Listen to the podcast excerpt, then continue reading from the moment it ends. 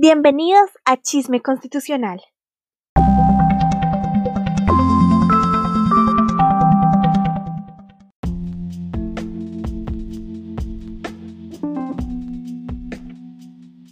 Hola chicas, ¿cómo están? Hola María, bien, ¿y tú?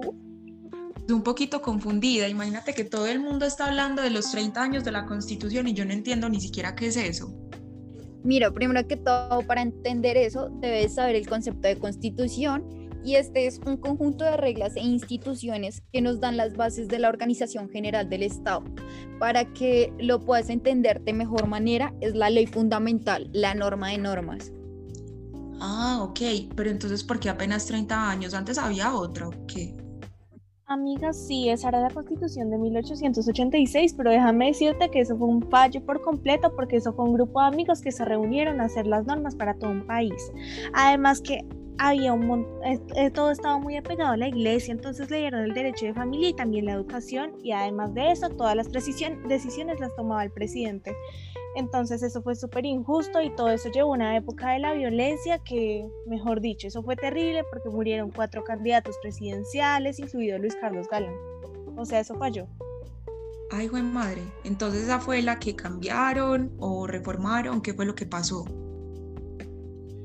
Sí, exacto. O sea, imagínate que pues al vivir toda esta violencia, los jóvenes se reunieron en un movimiento que se llamaba Todavía Podemos Salvar a Colombia.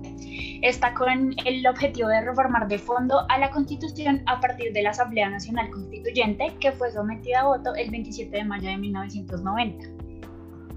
Ok, a mí por ahí me habían dicho que habían sido los jóvenes de la Universidad del Rosario, ¿eso es verdad?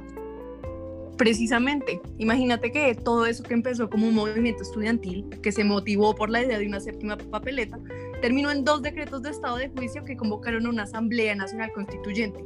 Imagínate que incluso hubo intervención de la Corte Suprema de Justicia que abrió paso a una nueva constitución en 1991. ¿Con qué esa es la constitución del 91?